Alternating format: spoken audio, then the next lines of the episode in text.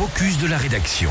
Et comme chaque jour à 7h15, le focus donc de la rédaction qui nous emmène donc comme je le disais au pays du Mont Blanc à Saint-Gervais avec une bonne nouvelle puisque les services des navettes Facilibus sont de retour pour cet hiver. Un service lancé cette année depuis le 17 décembre. Vous allez pouvoir en profiter tous les jours et gratuitement jusqu'au 10 avril autour du parking gratuit de la télécabine.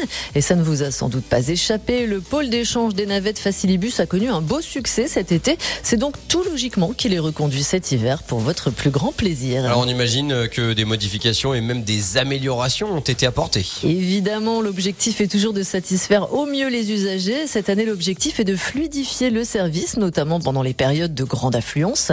Que ce soit pour une excursion dans le mythique tramway du Mont Blanc, une sortie ski sur le domaine de Saint-Gervais ou bien la visite du patrimoine de Saint-Nicolas de Véros, les huit lignes Facilibus sont à votre disposition pour rejoindre notamment le village Saint-Gervais, la Gruyaz, le Fayet, Saint-Nicolas, le Bétex et les Plans ou encore Saint-Martin. Et ce, on vous le rappelle gratuitement tout l'hiver. Cerise sur le gâteau, ces navettes sont 100% écologiques.